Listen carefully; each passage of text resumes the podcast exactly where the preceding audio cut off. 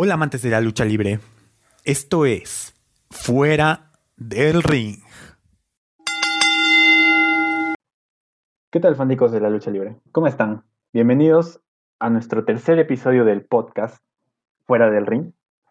Eh, espero que hayan escuchado nuestros dos anteriores episodios. Si no los han escuchado, recuerden que estamos en múltiples plataformas, entre ellas Spotify, Apple Podcast y así, como, así muchísimas más eh, plataformas. ¿Tú cómo estás, Sebastián? Cuéntanos. Muy bien, Alejandro. Con muchas ganas de empezar este episodio. Es un tema que me apasiona mucho y quería compartirlo con todos ustedes. El capítulo se llama Los inicios. ¿Por qué los inicios? Alejandro y yo tenemos una historia. Como les mencionamos en el primer episodio, nosotros llevamos siguiendo la lucha libre desde hace más de 8 o 9 años. Y creo que es preciso que nosotros compartamos cómo empezamos a consumir el producto de WWE, porque creo que ese es también un fundamento para decir por qué estamos aquí hoy día hablándoles a ustedes. Entonces queríamos dedicar el episodio de hoy a contarles nuestra historia y cómo fue que empezó todo, todo este vicio que nos metimos, ¿no? Todo este mundo que nos metimos. Lo que nosotros vamos a hacer es como que entrevistarnos mutuamente tocando muchos puntos principales de nuestros inicios viendo la lucha libre. Exactamente, Sebastián. Y bueno, ¿y qué puntos vamos a tocar en este, en este episodio del podcast para conocer nuestra historia? Que ya les adelantamos que en algún punto nos encontramos mutuamente dentro de esa historia, pero ya ustedes lo verán. Entonces, nuestro primer punto va a ser el siguiente. Aquí es donde empezamos con la entrevista. Eh, ¿Cuál fue tu primer acercamiento a la lucha libre, Sebastián? Cuéntanos. Bien, eh, yo me remonto al año, no sé si 2010 o 2011. Yo era un chico que no tenía, no, no tenía consolas de videojuegos. Mis papás no les gustaba porque decían que era como que medio vicio. Pero siempre tenía un compañero, eh, un amigo, no era mi colegio, era de otro, que traía su play a mi casa y jugábamos eh, diferentes juegos. No jugábamos el típico, el PES de fútbol, pero a él le encantaba además de God of War, también le gustaba mucho los juegos de lucha libre. Yo, ok, tú miras si te gusta. No, pero solo me gusta ver eh, las luchas de acá, que me parecen muy interesantes y hay buenas, te puedes entretener bastante. Entonces él tenía el juego SmackDown vs. Raw 2010, que yo lo jugaba con él mm, las veces que él venía, ¿no? Era como que un consumidor más o menos casual de, de todo esto de, de la lucha libre y no me terminó de enganchar. Me gustaba el juego, pero no era como que algo que me llamara a ver el producto como tal. Recién como que me empiezo a enganchar del todo con, con todo esto es cuando ya ese año me regalaron mi Play 2, era 2011 y me compraron un Play 2. y, y dije, yo quiero el juego de la lucha libre. ¿Cuál es el último que tienes para el Play 2? Allá, este es el del 2011. Entonces yo dije, no está mal porque estamos en 2012, 2011, entonces está bien, ¿no? Es de los últimos. Y ahí fue cuando había un modo de juego que se llamaba Camino a WrestleMania o Road to WrestleMania, que consistía en seguir la historia de cinco luchadores, o sea, cinco diferentes historias que terminan desembocando en el, en el evento central de WrestleMania. Entonces dije, wow, qué interesante, cómo solo no, no era solo ya ver a dos personas golpeándose en, un cuadrilátero, sino ya era ver cómo había esta, esta semántica, este misticismo en torno a la historia que se construía, y tú entendías por qué se odiaban, y que eran amigos pero se están peleando, o estos son que siempre se han odiado y van a de una vez zanjar cuentas en WrestleMania, o este se quiere vengar del otro. Entonces había tantas cosas, y dije, wow, ¿cómo explotarán esto en la vida real? Y ahí fue cuando se me prendió el foquito y dije, ya, a ver, vamos a, ver, ¿dónde, ¿dónde da esto? A ver, en Perú, ¿dónde se puede mirar? ¿O cómo hago para ver WrestleMania? ¿Y cuándo es? Ya, pues aquí mi amigo Alejandro me dice, ya mira, WrestleMania solo se da una vez al año porque es el evento más importante. Yo, ah, bacán. Ya, y esto solo se da más o menos a fines de marzo y primera de abril. Entonces estamos como por octubre, entonces allá ah, fue. Tengo que esperar hasta marzo para ver un WrestleMania. Sí, pero o sea, te estás olvidando de que Royal Rumble también es un evento muy, muy chévere. Y ya pues ahí como que me empezó a meter y me empezó a gustar. Sí, pues se podría decir que fui también un aporte en aquellos inicios de tu visión por la lucha libre. Y que sí es culpa de él que estamos acá. sí, sí, la verdad que sí. Tan solo por comprarme aquel video del Royal Rumble 2011 para verlo otra vez, porque ya lo había visto en televisión, pero quería verlo también otra vez. bueno, pues fue especial por ser de 40, ¿no? 40 hombres. Muy bien. Y ahora también te tengo que replicar, Alejandro, ¿cuál fue tu primer acercamiento al mundo de la lucha libre? Pues mi primer acercamiento a la lucha libre viene de más antes, de más antes incluso. Eh, básicamente el pilar de mi afición por la lucha libre fueron los videojuegos. Eh, aquellos videojuegos que tanto me han gustado desde pequeño. De hecho, la primera consola que he jugado fue la de mi hermano. Él se compró el Nintendo 64. Ya se imaginarán hace cuánto tiempo habrá sido. Y se compró, aparte de comprarse aquellos míticos juegos de esta consola como, no sé, Super Smash Bros., el Mario Kart 64 o el GoldenEye 007, también se compró videojuegos de lucha libre, como por ejemplo el eh, WCW vs NWO Revenge, el WrestleMania 2000 y por último, el que más jugué, el WWF No Mercy. Aproximadamente estos juegos eh, son del año 2000, eh, se podría decir, son del año 2000, por lo que está en plena era de la actitud, ¿no? Y yo ya estaba familiarizado por, por el hecho de jugar eh, los distintos modos de juego ya con los, aproximadamente con los eventos, ¿no? por ejemplo, sobre todo jugaba el modo de Royal Rumble, me gustaba, ciertamente en ese entonces era muy, muy primitivo, se podría decir, la mecánica del juego, porque prácticamente de un golpe podías eliminar a alguien, ¿no? En cambio ahora hay todo un sistema, ¿no? En los 2K hay todo un sistema para eliminación. Pero bueno, ya me estoy desviando del tema. Este, yo jugaba bastante ese videojuego de WWF No Mercy, eh, que estaba muy, muy familiarizado ya con los, con los luchadores de ese entonces, ¿no? Eh, Stone Cold Steve Austin, The Rock, uh, los Hardy Boys, eh, Edge, por ejemplo, Triple H, eh, y tantos eh, míticos luchadores de la era de la actitud, bueno, Kane, Undertaker, no, no sé, había un sinfín de luchadores. Y también me acuerdo claramente que incluso seguíamos jugando este videojuego con mi hermano prácticamente 2003, 2004, y mi hermano metió, eh, porque por los deseos, porque en ese entonces estaba fresca la rivalidad y bueno, el push para Goldberg y Lesnar mi hermano los creó en este videojuego a ambos luchadores, ¿no? Porque no, no existían. Eh, y bueno, este, mm, prácticamente él, me introdució, también se podría decir, ¿no? Eh, ciertamente yo no veía eh, los shows semanales, mi hermano los veía obviamente en diferido. sí los veía a veces, a veces no, siempre me cuenta que vio el, el Royal Rumble 2000, por ejemplo, cuando los vio con mi hermana incluso, ¿no? Y The Rock eliminó a, a Big Show y una apoyaba, mi hermana apoyaba The Rock, mi hermana a Big Show, mi hermana se puso a llorar. Ese tipo de cosas son, ese tipo de cosas son muy, muy especiales, ¿no? Me alegra que me haya transmitido esta, esta afición por la lucha libre, ¿no? Y siguiendo, bueno, con los videojuegos, eh, seguí jugando con el Day of Reckoning 2, eh, que es de, me lo compré para GameCube. Y también lo había jugado anteriormente en Estados Unidos, cuando me fui de viaje a ese país. Jugué con mi primo el Day of Reckoning 2 me pareció también un juegazo.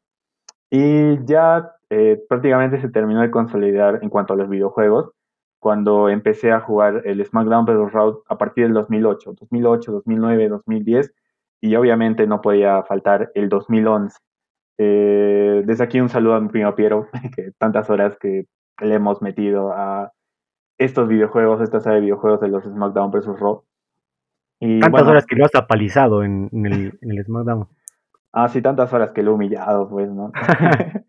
Nada, tranquilo, pero. Y bueno, este. Esto ya consolidó eh, y ya los jugaba por. No solo por el hecho de, de, ser el mismo videojuego, sino que ya también estaba conectado con el, con lo que viene siendo el roster y las historias y todo eso. Más que todo desde el 2010, el 2010-2011.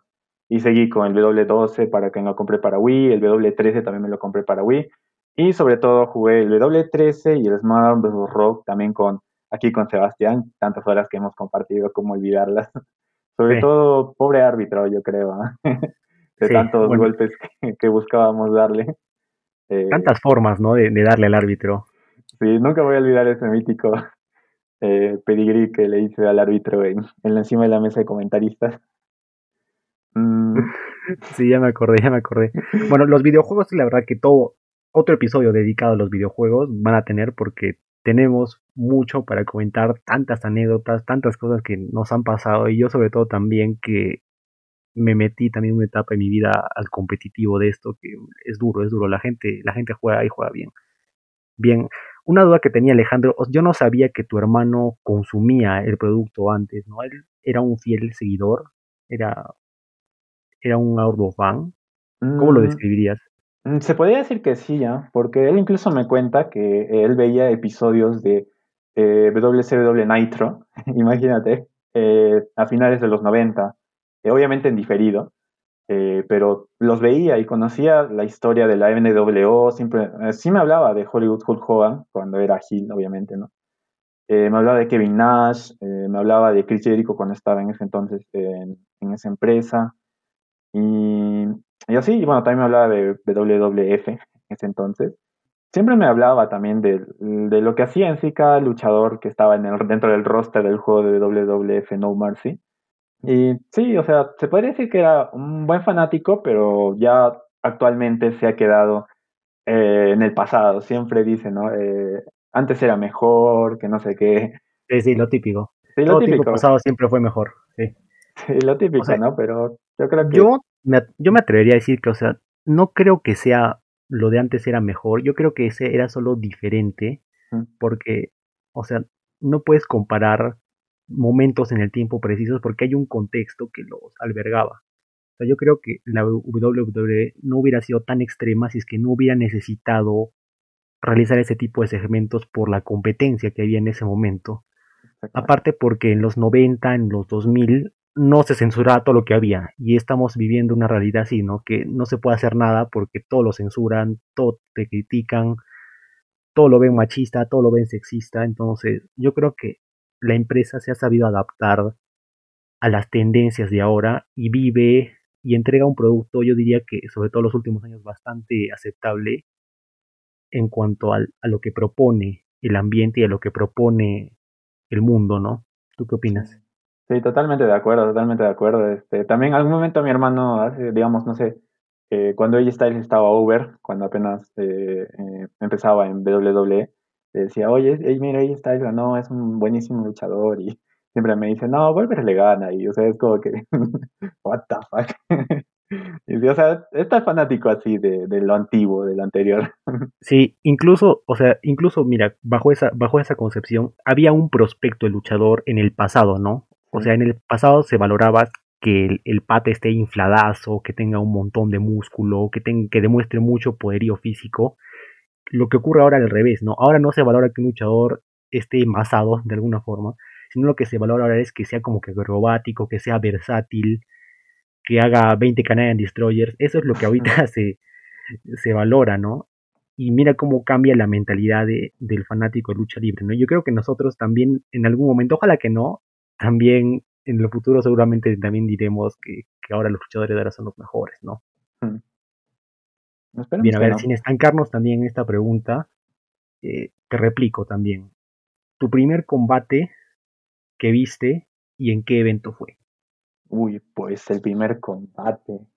Bueno, para ser sincero, este, yo ya comencé a ver en sí shows de la de WWE eh, por allá por el 2009, porque ya estaba a, todo con el a todo dar con el SmackDown vs. Raw 2010. Pero veía eh, esporádicamente de SmackDown shows eh, en diferido en ATV eh, los sábados en la tarde. Y, o sea, ya, ya conocía ciertamente un poco, ¿no? Pero en sí, mi primera, mi primer combate que vi ya seriamente, que me di el tiempo para verlo, porque ya sabía que iba a dar, eh, solo que llegué tarde, lamentablemente, eh, fue el Royal Rumble 2010 cuando ganó Edge, como olvidarla. Técnicamente fue la primera lucha que vi, no en vivo, porque lo vi en diferido por ATV, pero ya consciente de todo lo que estaba pasando, de qué significaba el que ganaba. Eh, ciertamente no sabía ni quiénes habían ganado años anteriores, ¿no? Pero mm, tenía muchos deseos de ver y llegué más o menos en el momento ya en el Royal Rumble match, cuando eh, Michaels ya había eliminado a Triple H con aquella Switch Music, como olvidarlo. y se quedó solo en el ring con eh, John Cena. Y bueno, a partir de ahí ya es cuando comencé a ver y eh, me quedé fascinado con eh, lo último del combate, ¿no? Los últimos cuatro, Batista, John Cena, Edge y Shawn Michaels peleando por el sueño de ir a WrestleMania. fue épico, o sea, siento que fue épico, hasta ahora lo vivo siempre cuando veo este, este evento, otra vez, lo, vi, lo vivo nuevamente como si fuera un niño, ciertamente. Y bueno, esa fue técnicamente, yo creo, mi primer combate que vi seriamente consciente de lo que pasaba. Y en tu caso, Sebastián, ¿cuál fue el primer combate y en qué evento fue? Bien, a ver, bueno, antes de pasar a mi respuesta, creo que es necesario dar un poquito de contexto de lo que estamos hablando. Eh, ATV es un canal nacional de nuestro país. Normalmente ATV siempre se ha caracterizado por, por transmitir la programación de WWE Lamentablemente, pues como todo canal nacional tiene prioridades por los noticieros locales, lo que ocurre, por ejemplo, mucho en Lima.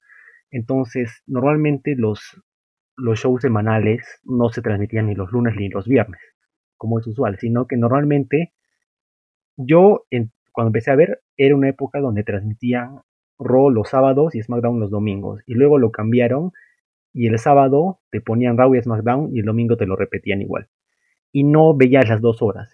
Veías como que en media hora te veías lo más importante. O de repente a veces, si es que no había nada más, si es que no había ningún partido de fútbol o algo así, te metían una hora. Entonces veíamos como que las dos horas que eran de Raw, veíamos la mitad, una hora, pero era como que lo, resaltante. Igual SmackDown, lo mismo.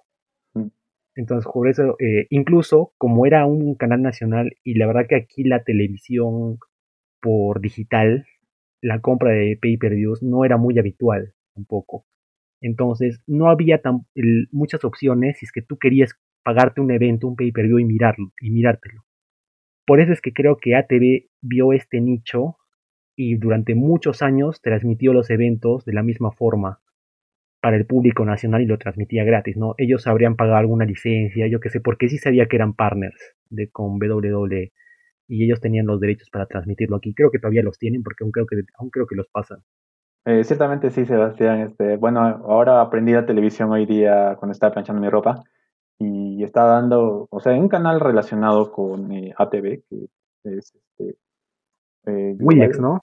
Willax creo que es, o Global TV, no me acuerdo, el 716, bueno, es un canal que está asociado con ATV y este, pero estaba transmitiendo el Raw el que fue antes de WrestleMania. o sea, imagínate ya la poca sí, O sea, todavía lo tienen atrasado, pero yo creo que es correcto que lo sigan haciendo porque la realidad de aquí es la que es y sabemos que hay un, un, gran porcentaje de personas que no tienen los recursos para poder pagarse un Fox o para poder pagarse mucho menos un WWE Network. Entonces yo creo que sí es adecuado que, que siquiera puedan disfrutar los shows semanales, aunque sea un poquito retrasados, eh, por medio de las televisoras nacionales. Pero bueno, yo creo que recién ATV corta esta relación con WWE. Eso es netamente teoría, no es nada de información, ni se lo vayan a creer. Yo creo que recién cortan lazos cuando en verdad ya esto de, de, de que aparece DirecTV y también Claro TV y ya dan la opción de comprar los eventos, ya creo que ahí W dice, no, ya si ya hay gente, un porcentaje, digamos, normal para hacer Perú, que se lo puede pagar, que se lo paguen. Y creo que ahí ya varan de, de transmitir los eventos en ATV, ya ATV solo se reduce a los shows semanales. Yo creo claramente cuando fue este, la última vez que ATV transmitió un pay-per-view, eh, fue el Elimination Chamber 2011, el último pay-per-view que transmitió ATV eh, en diferido. Eh, bueno, yo me acuerdo que sí lo llegué a ver un poco, porque me acuerdo que había ido a, no estoy seguro si a la piscina o a jugar, a hacer algún deporte. Y me acuerdo que fue una tarde lluviosa cuando ya eh, regresé a mi casa y dije, voy a aprender a TV porque era sábado.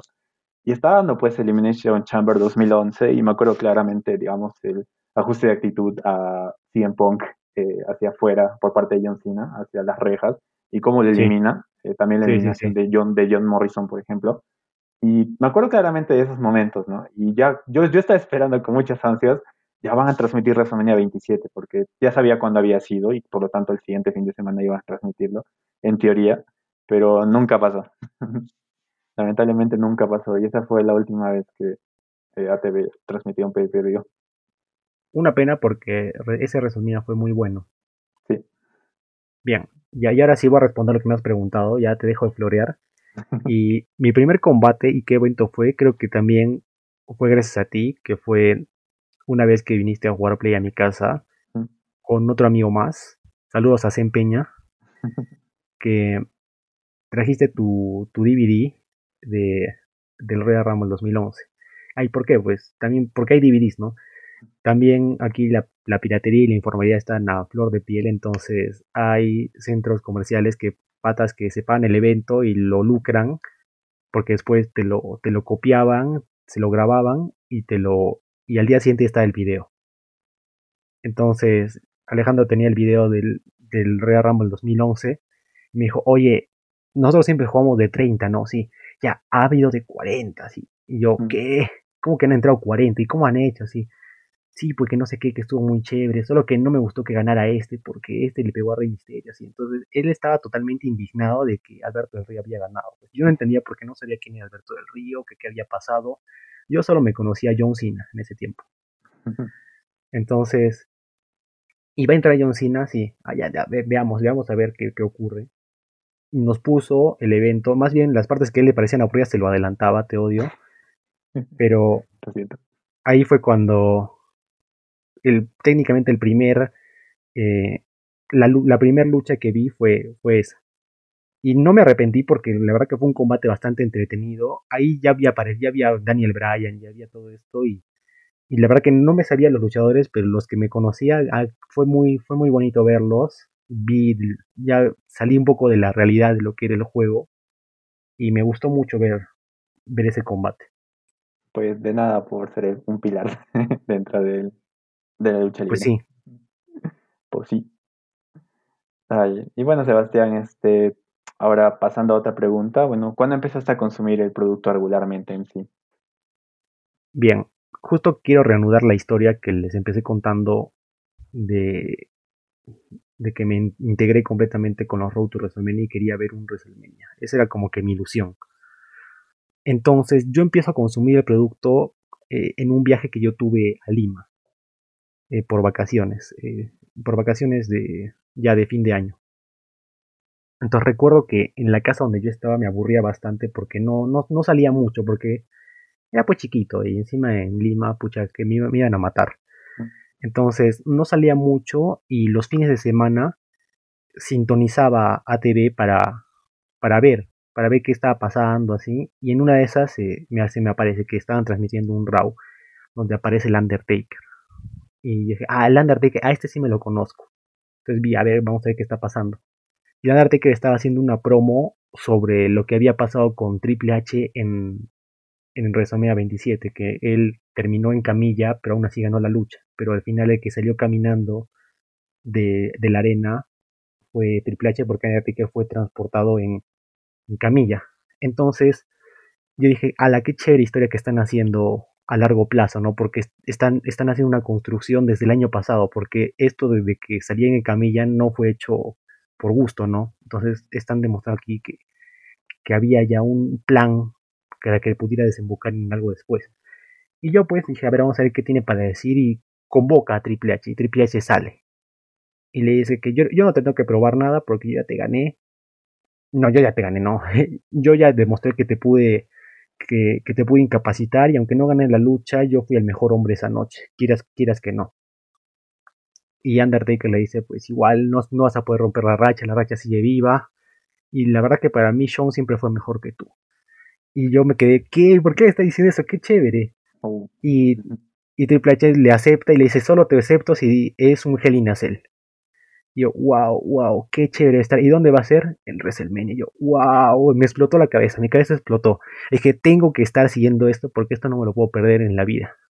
Y luego pues ya metieron que Shawn Michaels iba a ser el árbitro. Y aparte, como tenía que esperar qué ocurría con el Undertaker, ya pues me empecé a ver las otras historias, ¿no? Ya me enteré que Sheamus ganó el Royal Rumble. Ya me enteré que Daniel Bryan era un campeón como que cobarde. Ya vi que CM Punk estaba por todo lo alto y empecé a conocerme todo. Y ahí fue cuando le empecé a dar y le empecé a dar y le empecé a dar y me metí totalmente. Hasta ya me sabía más que, que el Alejandro porque él no, no, no todavía, no, no, creo que está en una época donde consumía mucho, entonces yo sí le iba a contar, oye, mire lo que ha pasado, y que no sé qué, que Sheamus y que Randy Orton se van a enfrentar a Kane, y que Big Show, y estaba en todo, y luego me enteré que el evento central era John Cena contra La Roca, que, o sea, el Undertaker no va a ser el principal, va a ser, va a ser La Roca contra John Cena, qué chévere, porque yo pensé que La Roca solo hacía películas así, mm. y ya pues, ahí fue como que me hizo un clic, y ya empecé a consumir desde 2012, ya no he parado hasta ahora. Sí, se tengo que olvidar este, aquello, aquella, aquella rivalidad pues para WrestleMania 28, ¿no? De cada WrestleMania 28. Creo que ha sido uno de los mejores WrestleMania que he visto. No sé si es que hay un factor emocional ahí, pero creo que ha sido uno de los mejores hasta ahora que, he podido vivir. Bueno, pues te hago la réplica, Alejandro. ¿Cuándo tú empezaste a consumir el producto regularmente? Pues, eh, retomando lo de Royal Rumble 2010, eh, justamente cuando ganó con la victoria de Edge es donde ya me estaba eh, comenzando ya a interesar ver cada show semanal, este, qué sucedía, ¿no? Y digamos, a quién retaba, por ejemplo. Pero yo creo que también tenía más o menos claro que la rivalidad de John Cena y Batista daba para más, o sea, daba para más rato, ¿no? De ahí, y también era consciente de la construcción de la rivalidad de The Streak vs. Carrir, otra mítica lucha de cara a WrestleMania 26. Eh, también la rivalidad entre Rey Mysterio y CM Punk, por ejemplo, o la rivalidad entre eh, Randy, Randy, Orton y el legado contra eh, Triple H, pues en ese entonces yo sí veía regularmente los shows semanales y bueno, estaba enterado de los eventos y de la importancia de estos, ¿no? E incluso me ponía videos en YouTube para ver clips o ver eh, algunas partes de los eventos para estar enterado o estar al tanto de lo que está pasando, ¿no?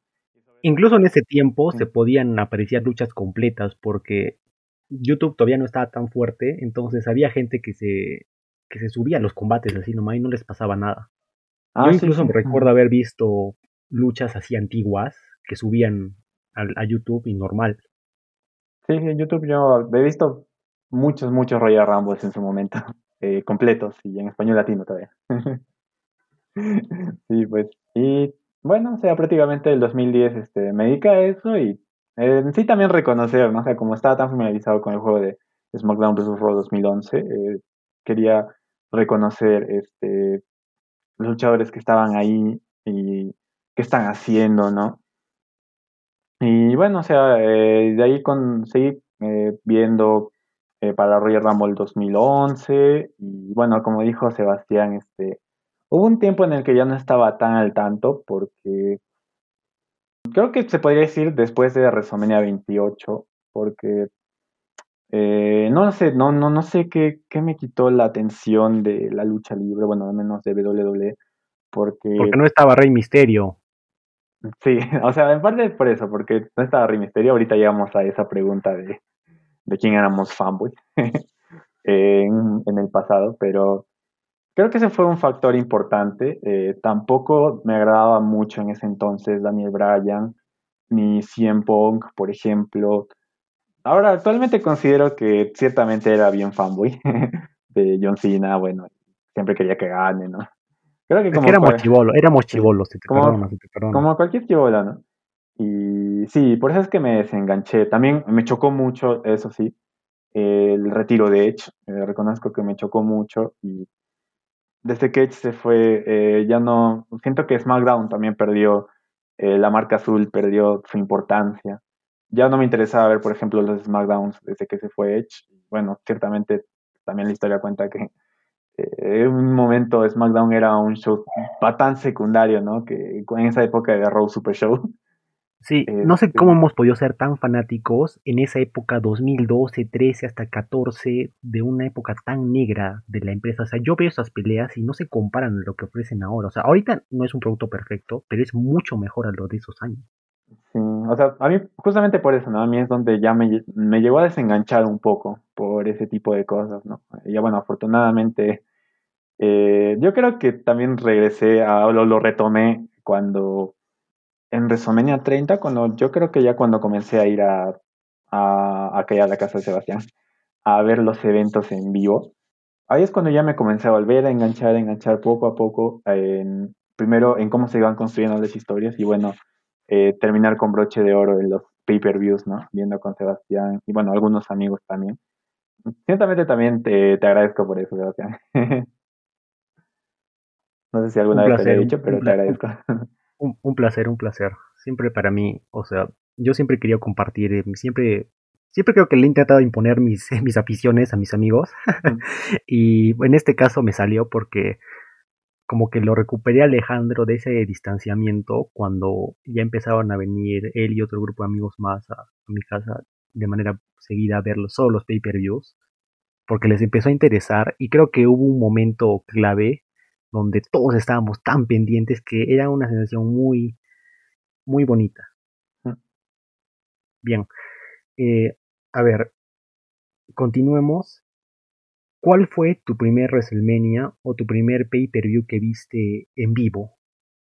Ya no en diferido, sino en vivo. Este fue. Ciertamente conté anteriormente de que me había desenganchado un poco ya mediados de 2000, bueno, 2012, 2013. Pero lo que nunca dejé de ver fueron eh, netamente los pay-per-views. Por más de que no supiera muy bien cómo se construyeron las rivalidades para los pay-per-views, eh, sí los veía porque los combates sí me gustaban, el hecho de ver cómo, cómo se desarrollaban. Digamos, tengo creo que toda la colección en DVDs de los pay-per-views netamente del de, 2012. Y este, ya para cuando llegó 2013, siempre se me quedó grabado lo que es el concepto del Royal Rumble, la importancia que tiene y bueno, lo entretenido que es en sí los combates, ¿no?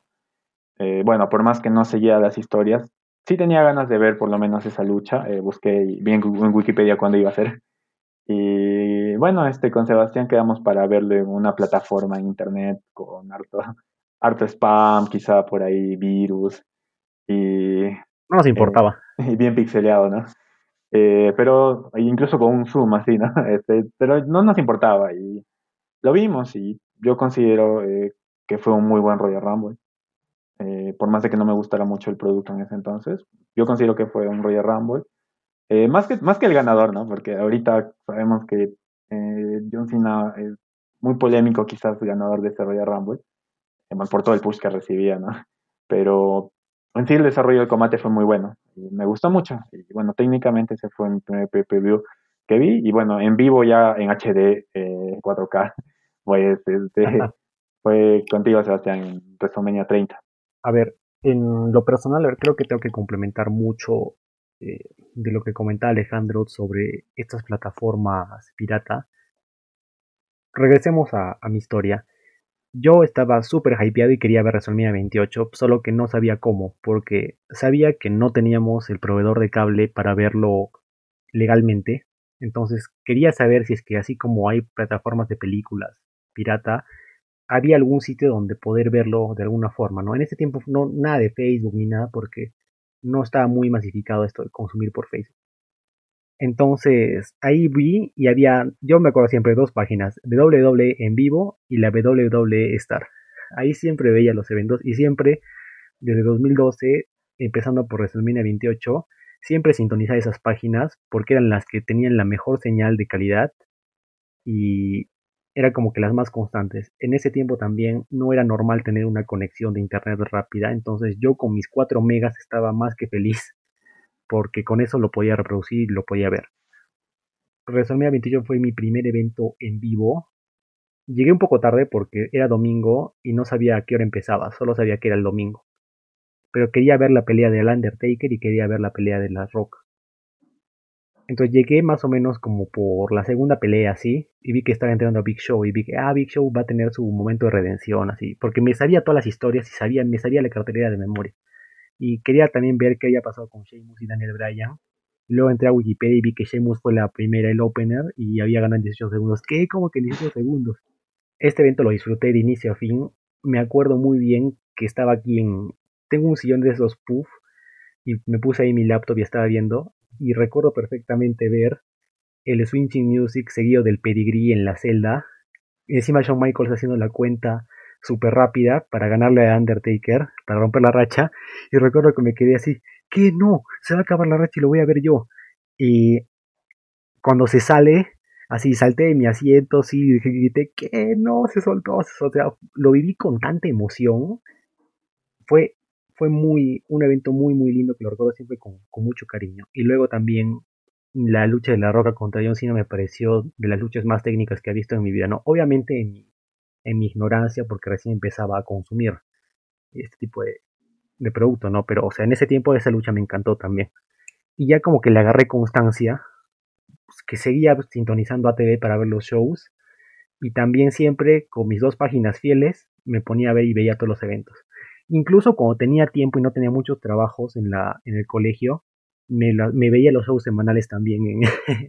porque cuando Raw empezó a ser de tres horas, también me, me chantaba las tres horas y lo veía.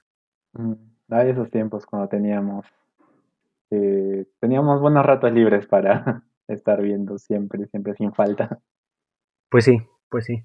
Y ya pues yo le entregué mucha fidelidad a WD 2012, 2013, 2014, no me perdía un evento, no me perdía un programa, estaba siempre ahí, siempre quería saber qué pasaba, qué, qué luchador regresaba. Y bueno, también es por eso que yo decido invitar a mis amigos a ver los eventos, porque quería compartir esas emociones que yo vivía al ver los programas con otras personas que también les gustara lo mismo. Porque aparte, también como que mi fanatismo creció y yo ya no solo analizaba el que ganaba o las emociones que tenía, sino también como que el, el meta de lo que está afuera de lo que es ser fanático de lucha libre, sino es analizar el combate y qué llaves hicieron y, y, el momento que tuvo. O sea, ya empecé como que a entrar un poco más, no sé si especializado, pero como que descubrí otro mundo al conversar en redes sociales con más gente que le gustaba. Entonces decían, y veía rumores, pues, ay, se parece que va a ganar, fulanito le va a ganar a Menganito en, en este evento y que el plan es de que él tenga el título cinco meses y luego se lo quite. Entonces me empezó a gustar eso y empezaba, y es y, como que el gusto evolucionó y como que mi afición también como que mutó un poco. Entonces, en, cuando es WrestleMania 30, yo invito a mis amigos, entonces yo ya sabía más o menos cómo fue la construcción. Incluso recuerdo haber tenido una conversación ahí con gente de internet random que nos pusimos a hablar de que por qué Brock Lesnar no merecía romper la racha antes del evento, ¿no? Y, y todos decían, es imposible que Lesnar rompa la racha, yo creo que va a quedar en 22 a 0 y que Undertaker va a ganar. Entonces decían, no, yo creo que Lesnar la rompe porque creo que hay un complot con Paul Heyman, no sé qué. Entonces, todo esto eh, alimentó mucho a que ese evento yo lo esperara con muchas, con muchas ganas. Y fue muy, muy chévere compartirlo con Alejandro y con un amigo más que fue a la casa a, a, disfrutar el evento y a disfrutar sobre todo cómo se rompió la racha. Lo vimos así en una, en una tele gigante y fue espectacular, muy espectacular. Sí, épico. y bueno, muy sorpresivo también, ¿por qué no decirlo? Súper, súper sorpresivo. Sí. sí, pues Sebastián. Y bueno, te quería contar una cosa más. Eh, hablando, justo que ahora que estamos hablando de los pay-per-views, y bueno, solo así de Dale, manera dale. rápida. Eh, no sé si te acuerdas aquel momento de WrestleMania 33 cuando eh, Undertaker pierde contra Roman Reigns. Sí, sí, sí, sí, sí, sí. No, comenzó a retirar y no sé si en ese momento eh, tú, yo y los demás estábamos como que a punto de llorar. estábamos Eh, muy, muy yo sí yo boté mi, yo sí boté mi lagrimita, no, no me voy a hacer aquí el hombre, yo sí boté mi lagrimita. Era la impotencia, yo creo, de ver a Undertaker retirado por Roman Reigns, porque como ya lo mencioné en el anterior episodio, yo le he tenido por muchos años mucha cólera a esa persona, justificada. Ver a Undertaker así, tan débil, que entregar una lucha tan mala, en, por su parte sobre todo, me hizo dar mucha pena, mucha lástima. Dije, ¿por qué estás ahí? Taker ya te haber retirado en lo alto. Hubieron tantas cosas ahí que se me pasaron. Yo creo que estábamos todos bien, bien feeling, bien, eh, no sé, una sensación indescriptible. O sea, yo veía la cara de nuestro amigo aquí, Famo, un saludo también para él, y lo veía bien triste, acongojado, no lo sé, bastante. Ese momento nunca lo voy a olvidar, sinceramente. Sí. Y sobre todo porque cuando acabó fue una procesión. O sea, ustedes se retiraron, se levantaron, agradecieron, chau tío, chau tía, nos vamos. Pero hubo silencio. hubo silencio ahí, un silencio fúnebre, incluso bajando de las gradas y, y saliendo para, para ya irse. Fue, fue fúnebre, ¿no? Yo creo que esa es la emoción en realidad que te transmite la lucha libre, o sea, a este nivel, ¿no? Sí, perfectamente, totalmente de acuerdo. sí, Sebastián, quería nomás recordar contigo aquel momento, aprovechando que estamos hablando de esto. Perfecto. Sí. Y bueno, este, ahora yendo con una pregunta quizás algo vergonzosa ahora, pero en tu infancia, ¿cuál era tu luchador o ídolo? en tus inicios, obviamente, ¿no? Cuando eras más pequeño. ¿Y con cuáles lo reemplazaste? Bien, eh, yo no, yo tengo, si te das cuenta, tengo una historia bastante diferente. Si bien coincidimos en los videojuegos, yo no conocía muchos luchadores cuando era niño. O sea, sabía Rey Misterio, sabía Triple H y John Cena. Esos eran los tres que conocía, pero después no sabía cómo eran cada uno, no sabía cómo, cómo lucían, solo los conocía de nombre. Entonces, cuando yo ya me hago fan, yo desarrollé mucha afinidad por John Cena. Mm. Recuerdo que cuando lanzaron un pietaje para su pelea con La Roca, vi todo el trabajo social que hacía John con los niños, con las campañas que le gustaba hacer contra el bullying y todo lo que él se esforzaba por ser la cara de la compañía y también cómo él te presenta, ¿no? Porque es, obviamente es una promo, tienes que hablar mal del otro, cómo él te presenta que la roca como que chupó su fama, lo usó como para saltar a la al mundo del cine y como que él se olvidó por muchos años de la, de la lucha libre.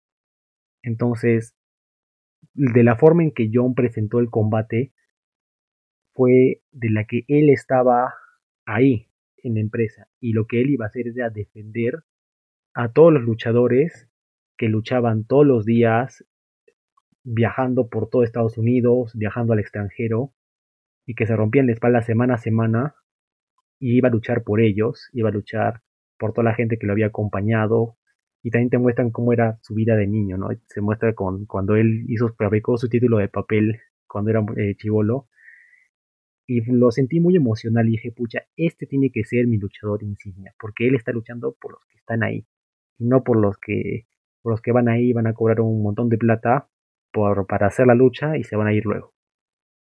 Y la verdad que a mí sí me disgustó full que John perdiera esa lucha en WrestleMania 28. Yo quería que él, que se impusiera la roca. Y yo no lo hacía viéndolo desde un contexto de, del background que tenía John Cena ni el historial que él tenía de siempre de tener el evento principal. No, yo lo hacía con esa, con esa visión. Entonces, a mí me decepcionó mucho la lucha cuando en realidad el sentir general era que era correcto que la Roca ganara.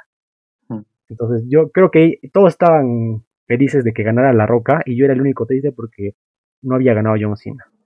Incluso es, me quedé ahí al borde de mi asiento cuando John le robó el, el codazo del pueblo, el rock bottom, y se, lo, y se lo intentó hacer y justo por ese error la Roca le, le gana el combate. Pues entonces yo, después todo ese tiempo que estuve viendo de forma ya continua, siempre idolatré mucho a John Cena. ¿no? Y yo estaba feliz porque John ganaba muchas luchas, aunque 2012 fue un año bajo para él, pero él este, siempre era el evento principal y yo estaba feliz. Y justo cuando ocurre esto de que yo veo un poco eh, ese otro gusto, ese otro sabor que tiene ser fan de la lucha libre, es que ya me doy cuenta que John ya había tenido su momento de brillar, sobre todo 2007, 8, 9, incluso 10, 2010, para, para hacer el estrelladillo y ya tenía que darle el paso a más luchadores porque él no podía estar siempre ahí y, ya y la empresa tenía que construir una, una, una, nueva cara, una nueva persona que cargue con ese peso porque yo no, yo no nos iba a durar por siempre. Entonces yo ya entendí que John no podía ser el evento central y yo ya no tenía que tener a John como la insignia. Entonces por eso es que yo lo reemplazo con la figura de Daniel Bryan. Y ahora todos me van, seguro me van a tirar palos porque ¿por qué Daniel Bryan si Daniel Bryan no se lo merece? Y justamente por este feudo, esta rivalidad que tuvo con la autoridad, ¿no? Y sobre todo porque yo me identifico mucho con Daniel Bryan, con este personaje de siempre que siempre lo menospreciaron, que siempre se esforzó, al igual que John, justo eh, empalmándolo con lo, con lo de la roca, siempre se esforzó por, por triunfar, pero nunca tuvo su oportunidad de brillar porque nunca se le consideró como ese luchador musculoso, ese que, que mide un montón, no que él era chiquitito, medio acrobático, pero tenía corazón. Entonces, a mí me encantó y la verdad que me hizo olvidar completamente que Undertaker perdió su racha esa noche cuando Daniel Bryan se impuso en WrestleMania 30 con una historia que duró casi más de un año, casi un año y dije, wow. Y dije, este es mi segundo, este es, este es el reemplazo de John. Daniel tiene que cargar con la compañía y tiene que demostrarles por qué está ahí, de dónde vino, de las indies. Se esforzó y llegó hasta el, hasta el evento principal de WrestleMania como Dios manda, trabajando muy duro por hacer lo que le guste. Entonces, yo después, eh, lamentablemente Daniel se tuvo que retirar y tuve que reemplazar su figura con otros luchadores. La verdad que después de él no he vuelto a tener como que un luchador que idolatre por encima de los demás. Después yo normalmente juzgo lo técnico, pero como que ese, ese parte, esa parte sentimental siempre la ha tenido él. Hasta ahora, ¿no? Hasta el evento de la semana pasada, para mí él siempre ha sido como que la opción para mí, por el lado emocional, claro. Interesante historia de cómo has cambiado desde John Cena a Daniel Bryan por, bueno, por una razón bastante realidad, ¿no? El underdog por, por excelencia que representó Daniel Bryan. Correcto. Yo ni siquiera sabía que era un underdog, pero ahora que lo mencionas, este, sí, pues Daniel Bryan es el underdog por excelencia. Concuerdo. Solo, Yo, solo, yo solo le pido, ya no que, que, sea campeón durante un año, sino solo que gane el Rumble. Yo creo que tienen que darle el Rumble alguno de estos años antes de que se ya se vaya definitivamente, porque sé que no le quedan muchos años de carrera. Que le den el Rumble y que tenga aunque sea el campeonato máximo una vez más. Yo no le pido más a Daniel Bryan. Sé que los planes ahorita son con otras personas y lo entiendo perfectamente. Como que un fanservice para mí sería que hagan eso. No sé si lo hagan, pero me gustaría mucho. Y bueno, Alejandro, a ver, para ti, ¿cuál fue tu, tu ídolo al inicio y luego con qué lo reemplazaste con el paso del tiempo? Hmm, bueno, pues de los videojuegos yo tenía dos ídolos básicamente, ¿no? Eh, que era eh, Rey Misterio y John Cena. Siempre usaba a ambos, sobre todo a Rey Misterio, me encantaba usarlo en los videojuegos, en el 2010, 2011. Me encantaban sus movimientos, su arsenal de movimientos. Y bueno, eh, creo que la mayoría de personas eh, en Latinoamérica en general, ¿no? Nos identificamos con él en algún momento por el hecho de, de ser latino, ¿no? Y compartir la raza, ¿no? Y este, eh, bueno, y todo lo que ganó, todo lo que representó, es como que nos identificáramos con eso, de que, de que podemos lograr cosas grandes. Siempre quería que gane Rey Misterio, siempre quería ver a Rey Misterio, y lo mismo con John Cena. me encantaba, o sea, no sé, por alguna razón me encantaba o me encantaría ver eventos en ese entonces, ¿no? De donde se vea que sean amigos, así, ¿no? Siempre me soñaba con eso, para que... Sí, sí, sí, cuando, cuando John Cena abrazó a Misterio, cuando pelean en peleas tag, seguro te volvías loco. Sí, la verdad que sí. Y bueno, o sea, también me dejó un vacío cuando este Rey Misterio ya dejó de ser importante, bueno, primero que se fue y primero dejó de ser importante y luego que se fue, ¿no? Eh, eso me chocó mucho y por eso es que, eh, como ya mencionamos anteriormente, ya dejé de ver un poco el producto. Fue uno de los factores por el, por el cual lo dejé de lado. Bueno, actualmente este, me parece un luchador obviamente excelente, siempre tengo bonitos recuerdos de la infancia admirándolo. Y bueno, se nota que es un luchador de élite, ¿no? Con toda la experiencia que tiene, todos los movimientos que sigue haciendo a sus cuarenta y tantos años. Eh, y por otro lado está John Cena, ¿no?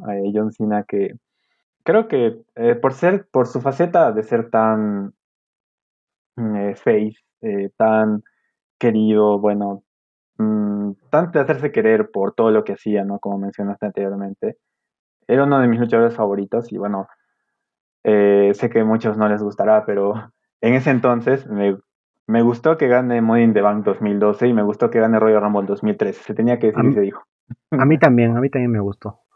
te, voy a, te voy a dar el más uno ahí en ese momento me gustó que gane. Sé que quizás no se lo merecía porque eh, no, porque ya sabemos que esos ambos estipulaciones pueden representar un push súper importante a una empresa, a una, perdón, a una superestrella que de verdad lo necesita, pero no sé, es la edad que me encantó que gane John Cena esos dos, esos dos eventos, ¿no? Y bueno, eh, ahora ya creo que soy más consciente de que quizás otro pudo haber tenido la oportunidad, Sí, pero bueno, este, ya es cosa de cuando uno era pequeño. Y a partir de ahí, bueno, cuando retomé en 2014, ¿no? en WrestleMania 30, no tenía un ídolo de por sí. Por ejemplo, nunca llegué a familiarizarme mucho con Seth Rollins, por ejemplo. Incluso este no fanatismo a Seth Rollins, o sea, no es que no me guste, pero nunca llegué a simpatizar con él. Es, este, me parece un excelente luchador, eso sí. Pero es como que me pocó un poco la emoción en WrestleMania 31 cuando canjeó. Y tengo que reconocer que hasta ahorita me, siento un poco mal por eso, porque pienso que pude haber disfrutado mejor ese momento. Sinceramente, uno de los mejores canjeos de la historia, ¿no? Ahora que lo pienso en, en retrospectiva. El mejor canjeo. Sí, sí. O sea, y completamente cierto, ¿no? Y no lo disfruté mucho en su momento. No, y bueno, hasta ahora no sigo muy familiarizado con Seth Rollins, pero sí eh, sé que cuando él está en el ring va a haber calidad.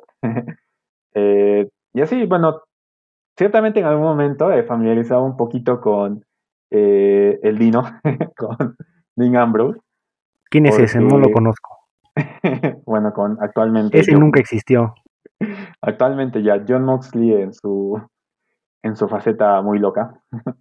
Mm, yo siempre he sido también fanático, bueno, me encantaba quizás eh, cómo era lo de...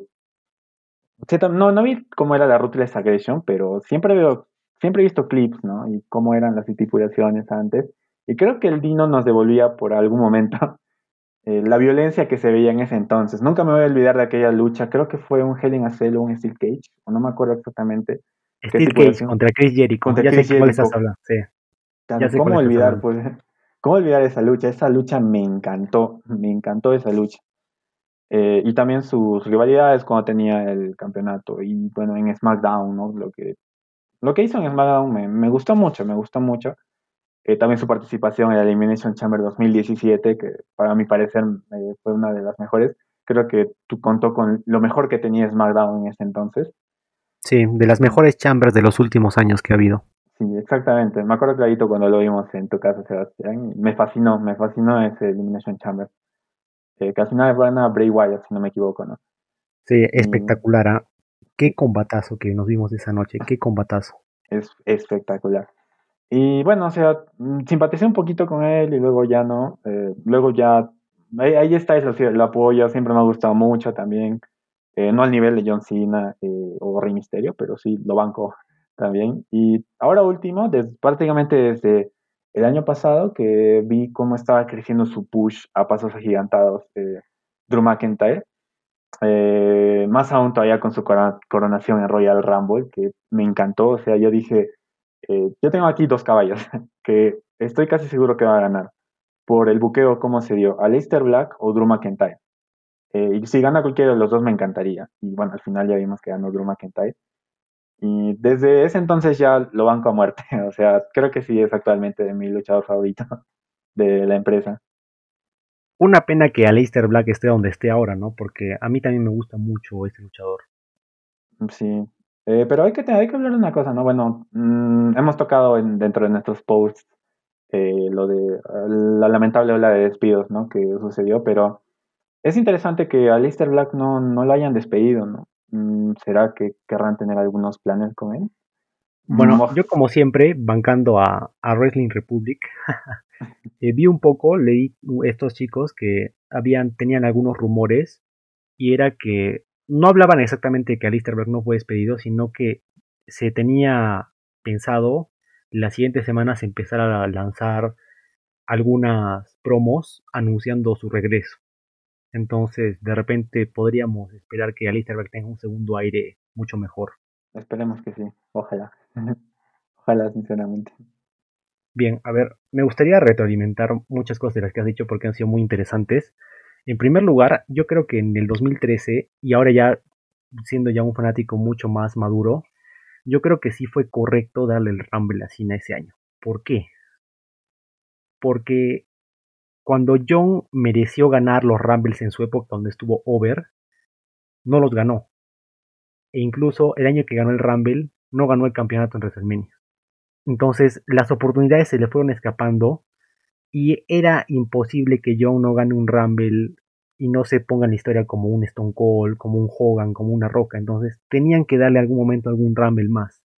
Entonces les guste o no les guste, John tenía que ganar sí o sí algún Rumble. Y mejor que ocurrió en el 13, para que cierre su arco con la roca a que ocurra, por ejemplo, en estos años.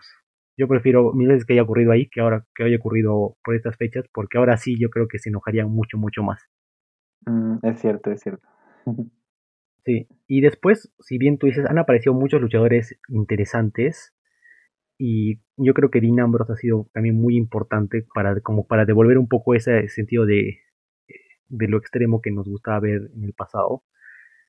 Me acuerdo perfectamente que esa era una estipulación que era un, como un Steel Cage, pero se llamaba un Ambrose Asylum Match o algo así, un Asylum Match, que habían objetos que estaban colgados en, en, algunas, en algunos baldes, entonces tú subías y ahí habían martillos así, y, recuerdo un momento muy chévere cuando Dean eh, tira a Jericho, le bloquea un codebreaker y lo tira a las a las, a las chinchetas. Digo, ¿qué? ¿Cómo van a hacer eso? Y lo hicieron.